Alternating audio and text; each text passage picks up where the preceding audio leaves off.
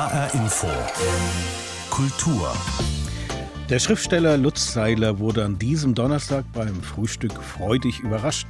Er ist Gewinner des Preises für Belletristik der Leipziger Buchmesse 2020 mit seinem Roman Stern 111.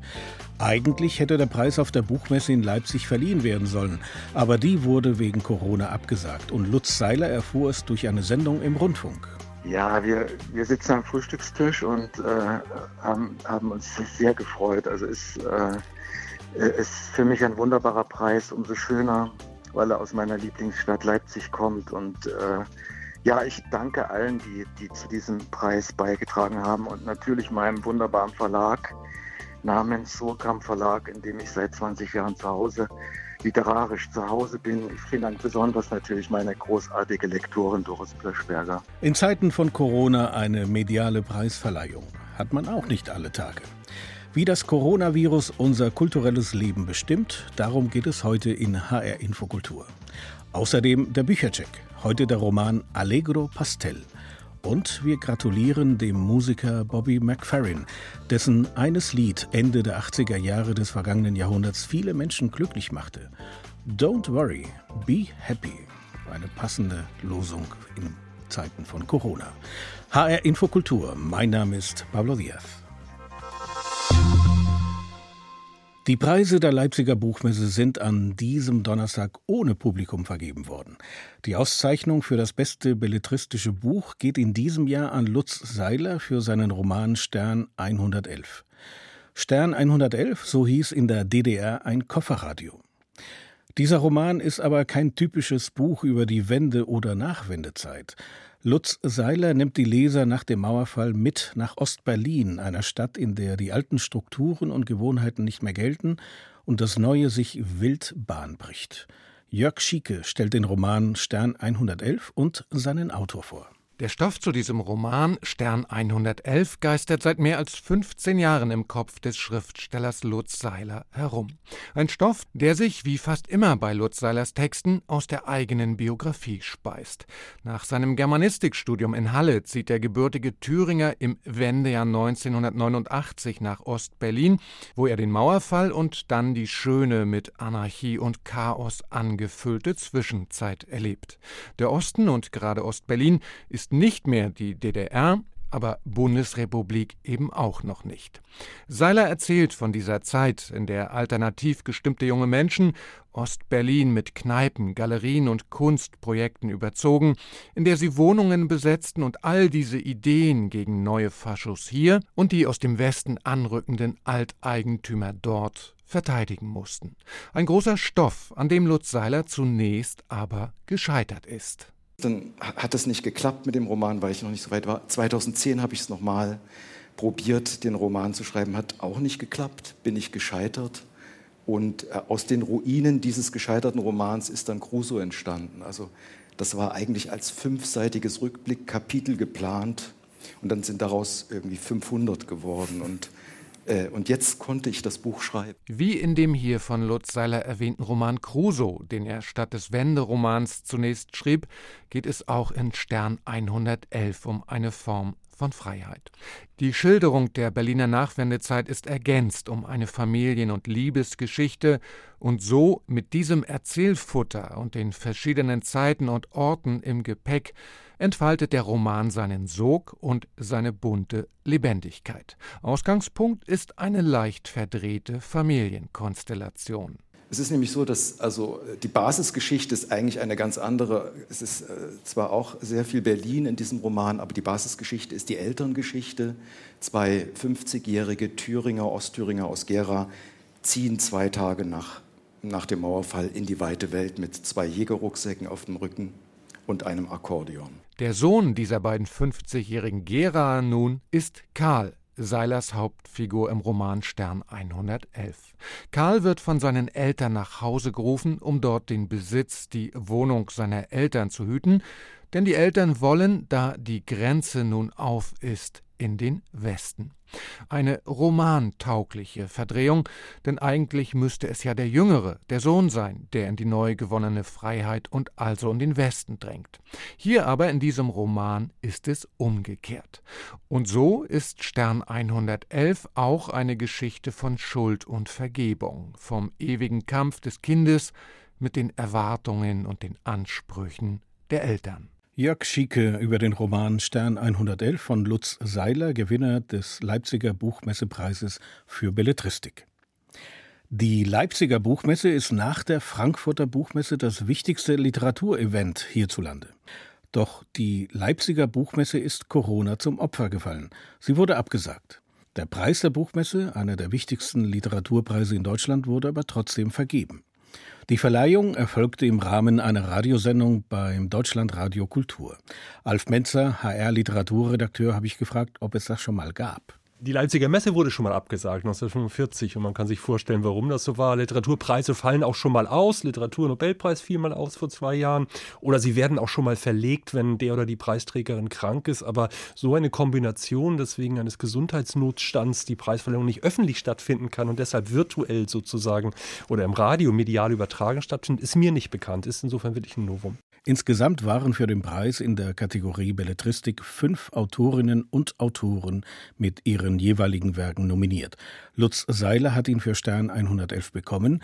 Von Alf Menzer wollte ich wissen, ob Lutz Seiler den Preis aus seiner Sicht verdient hat. Ja, vollkommen. Also Lutz Seiler ist ein großartiger Autor. 2014 hat er schon mit seinem allerersten Roman Crusoe damals den Deutschen Buchpreis gewonnen. Das war dieser Roman um eine DDR-Aussteigerkommune auf der Ostseeinsel Hiddensee, kurz vor der äh, Wende. Und um Aussteiger geht es jetzt auch in diesem neuen, neu prämierten Roman. Stern 111 heißt er. Diesmal geht es da um die Aussteiger- und Hausbesetzer-Szene in Ostberlin, in die kurz nach der Wende ein junger DDR-Bürger gerät, Karl Bischof, ursprünglich Maurer, will aber eigentlich äh, Dichter werden. Der probiert sich jetzt in dieser Ostberliner Nachwende-Subkulturszene aus, während gleichzeitig, das ist der zweite und mindestens so interessante Erzählstrang des Romans, während gleichzeitig seine Eltern sich in den Westen aufmachen und über Gießen und Gelnhausen, also sogar über Hessen dann bis nach Hollywood kommen. Das ist wieder so eine Wende-Nachwende-Geschichte, aber diesmal in zwei spannenden Erzählsträngen, die man, die ich so noch nicht gelesen habe, also ein origineller Nachwenderoman, in dem prominent ein Radio vorkommt. Stern 111, das war das Transistorradio der DDR und das spielt in diesem Roman eine durchaus wichtige Rolle. Lutz Seiler hat sich in der Belletristik-Sparte gegen Autoren wie Verena Günther, Leif Rand oder Ingo Schulze durchgesetzt. War das eine starke Konkurrenz? Also für mich war von vornherein äh, der Favorit als richtig starke Konkurrenz wäre da eigentlich nur der Roman von Ingo Schulze gewesen, die rechtschaffenden Mörder über einen Dresdner Antiquar, der nach und nach zum Wutbürger wird. Das hätte mich gefreut, wenn der das gekriegt äh, hätte. Genauso eigentlich wie der Roman Allegro Pastel des Maintalers, also hier aus der Region stammenden äh, Autors Live Rand. Das ist eine ganz originelle Liebesgeschichte, aber eigentlich Stern 111, das war sicherlich der gewichtigste der fünf Nominierten nominierten Romane. Die Bekanntgabe des Leipziger Buchpreises hat in diesem Jahr ja unter außergewöhnlichen Umständen stattgefunden. Die Preise wurden im Radio statt auf der Buchmesse verkündet. Alf Menzer, HR-Literaturredakteur, hat das dem Preis geschadet oder vielleicht sogar mehr Aufmerksamkeit gebracht? Na, es hat erstmal dem Medium Radio Aufmerksamkeit gebracht. Momentan schlägt ja tatsächlich die Stunde dieses Mediums, dass man ohne Ansteckungsgefahr rezipieren kann, über das man sich informieren kann. Der Preis selbst hat aber, glaube ich, trotzdem drunter gelitten, wie er derzeit die ganze Buchbranche leidet, weil sie eben nicht diese Aufmerksamkeit generieren kann, wie das über eine Messe mit all den öffentlichen Live-Veranstaltungen vor Ort und vor Publikum stattfinden kann. Das geht einfach nicht. Man versucht das weitestmöglich zu kompensieren durch Radioübertragung Übertragung, auch durch Internetübertragung. Aber ich glaube, das wird äh, hinter dem zurückbleiben, was so eine Messe sonst äh, leisten kann. Sagt Alf Menzer, HR-Literaturredakteur. Wir sprachen über die außergewöhnliche Verleihung der Leipziger Buchmessenpreise in diesem Jahr, die via Deutschland Radio Kultur stattfand. Die Szenen, die Künstler, die Macher, die Kultur in HR Info. Nicht nur die Leipziger Buchmesse wurde suspendiert, Unzählig sind die Veranstaltungen und Kulturinstitutionen, die wegen dem Coronavirus verschoben oder vorübergehend geschlossen werden. So das Schauspiel Frankfurt, das bis zum 10. April seinen Betrieb einstellt, ebenso die Oper Frankfurt und das Deutsche Chorfest in Leipzig, das nicht mehr stattfindet. Wenn das passiert, dann sind insbesondere auch die Künstler betroffen, denn sie verdienen nichts, wenn sie nicht arbeiten. Corona verschärft die ohnehin prekäre Situation von Künstlern und Künstlerinnen extrem. Kulturstaatsministerin Monika Grütters hat erklärt, sie werde die Künstler nicht im Stich lassen. Aber was heißt das?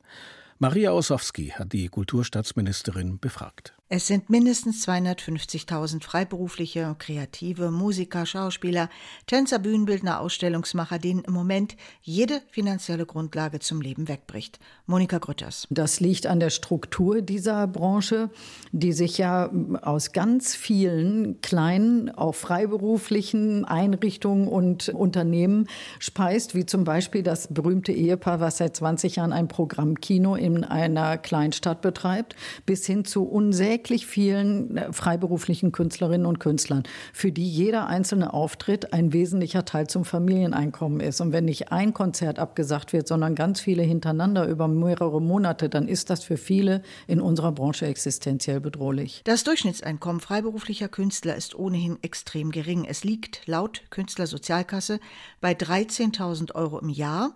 Die Rentenerwartung liegt bei 650 Euro pro Monat. Da kann niemand Rücklagen bilden für eine solche Ausnahmesituation.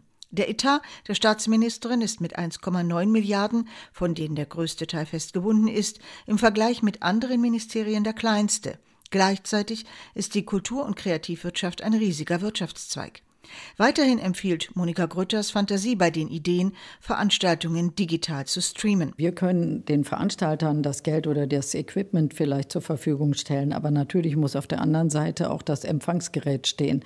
Und in der äh, Menge in der Bevölkerung ist das natürlich kein Ersatz für das Live-Erlebnis, was wir hoffentlich in einigen Wochen wieder haben werden.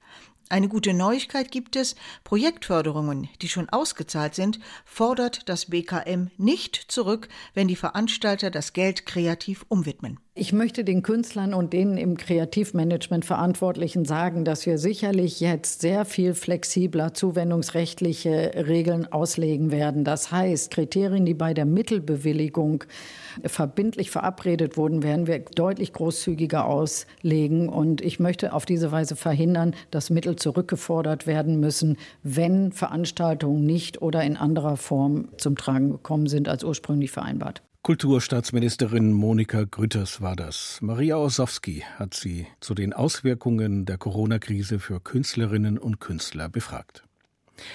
Die Krise ist ja ein fester Bestandteil des kapitalistischen Wirtschaftens. Es gibt Phasen, wo es eine Marktsättigung gibt und weniger konsumiert wird, und es gibt Phasen hoher Nachfrage und hoher Produktion. Beiden Phasen gemein ist eine immer schnellere Produktion und ein immer größerer Verbrauch von Gütern. Ohne Konsumenten und Verbraucher also kein Kapitalismus? Naja, so einfach ist das nicht. Aber die Bonner Bundeskunsthalle geht in einer Ausstellung der Frage nach, wie der Kapitalismus als Gesellschaftsmodell unser Denken, Fühlen und Dasein seit Jahrhunderten prägt. Wir Kapitalisten von Anfang bis Turbo heißt diese Ausstellung und Henning Hubert hat sie sich angeschaut. In der Bundeskunsthalle sieht es aus wie im Warenlager von Amazon oder im Baumarkt. Dutzende Hochregale aus Metall sind das Gerüst der Ausstellung. Darin stapeln sich zum Beispiel traurig machende Objekte unserer Wegwerfmentalität. Drucker, für die es keine Patronen mehr gibt, ein eigentlich noch funktionierendes Handy der Bundeskanzlerin, längst aber ist es aussortiert. Und ein IKEA-Stuhl zum selber zusammenschrauben.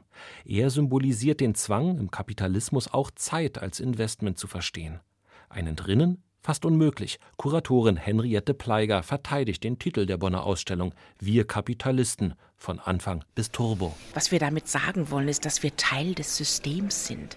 Die DNA des Systems Kapitalismus, da stellt man sehr schnell fest, dass diese DNA fast schon Teil unserer eigenen DNA ist, dass sie so zu unserer Lebenswirklichkeit gehört, dass es sehr, sehr schwer wird, sozusagen, sich von diesem System zu befreien, wenn man das überhaupt will. Die Bundeskunsthalle präsentiert mit einem pergamentenen Buch aus Genua aus dem Jahr 1340 eine Art Geburtsurkunde des Kapitalismus. Staatsbeamte der Republik begannen da mit der doppelten Buchführung.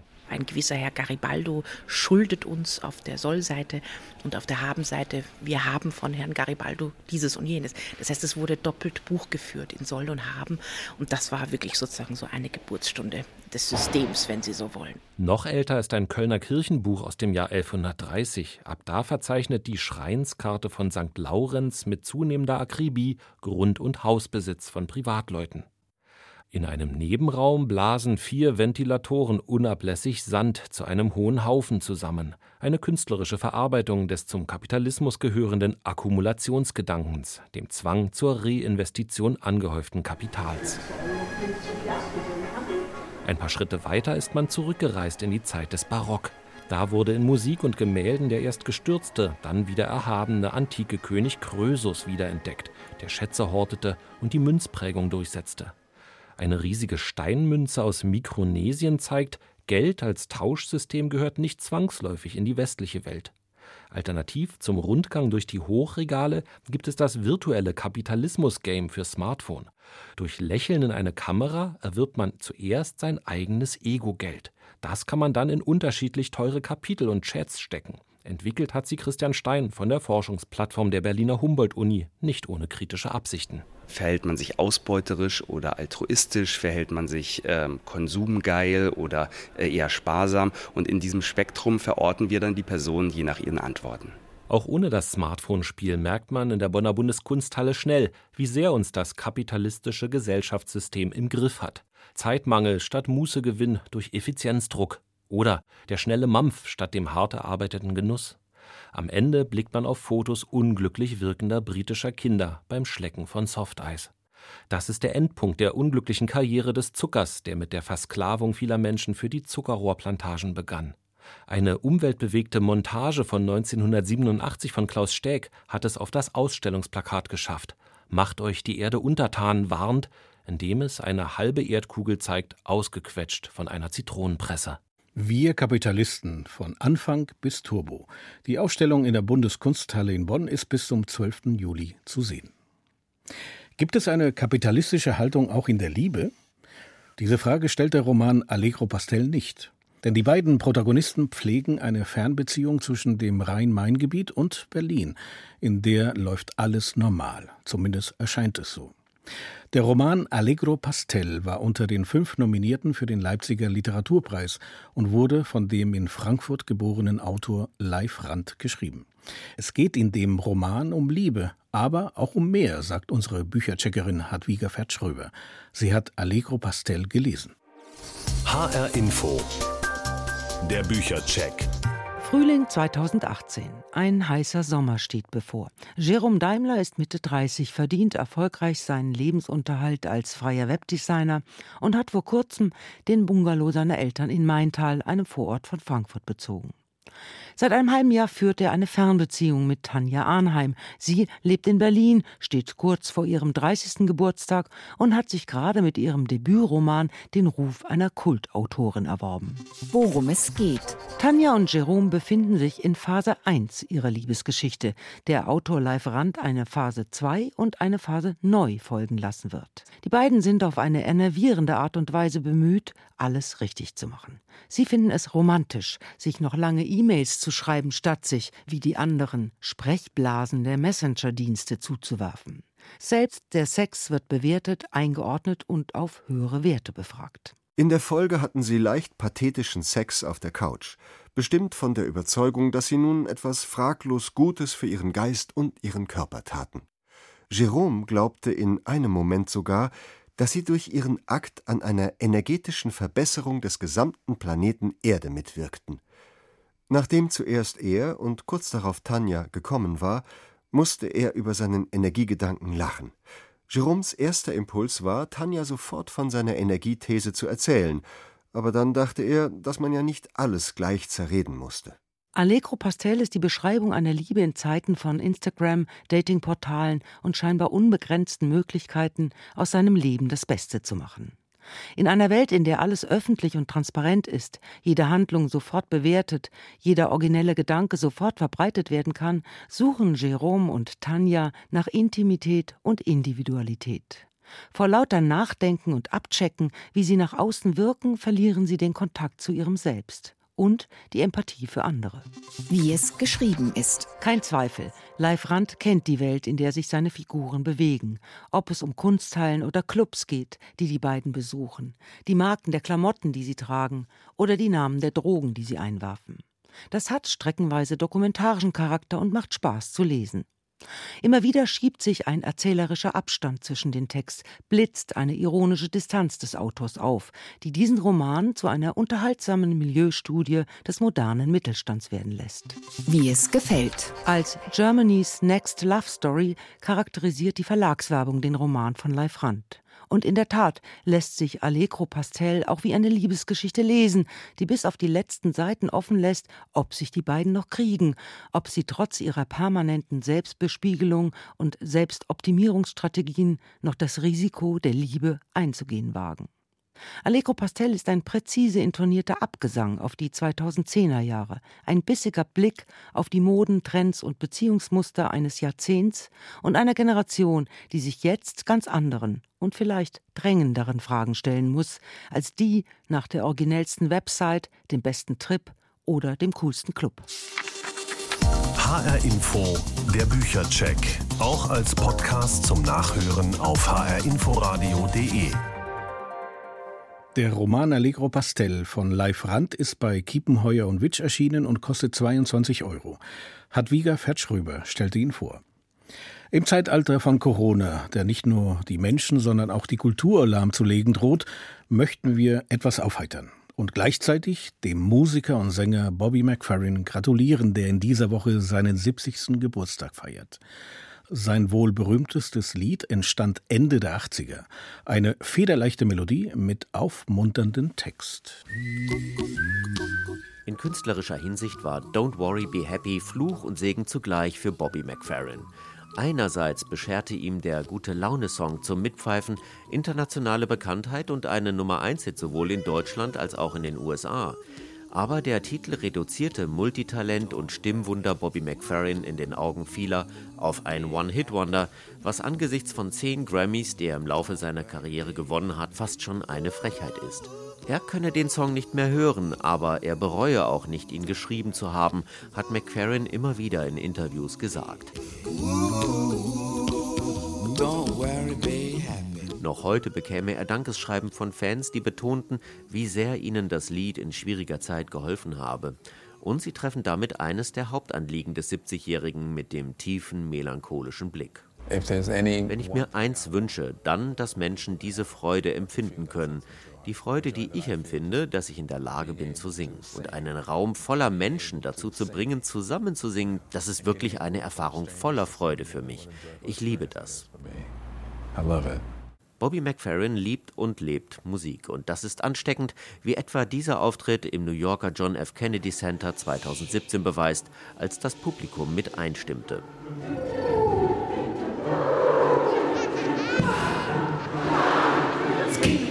Genregrenzen sind ihm fremd. Mit spielerischer Leichtigkeit bewegt sich Bobby McFerrin zwischen Jazz, Pop und Klassik. Seine Live-Qualitäten sind überragend. Das liegt wahrscheinlich daran, dass er in seiner Kindheit und Jugend mit nahezu jeder Art von Musik in Berührung kam. Sein Vater Robert war zudem der erste afroamerikanische Bariton an der Metropolitan Opera in New York, Bobbys Mutter Sarah Sopranistin und Professorin für Gesang. Auf seinen phänomenalen Gesangsstil angesprochen, antwortete er gerne mit Understatement. Man müsse nur den Mund öffnen und singen und immer in Bewegung bleiben. Das Wichtigste ist für ihn ohnehin die Resonanz aus dem Publikum.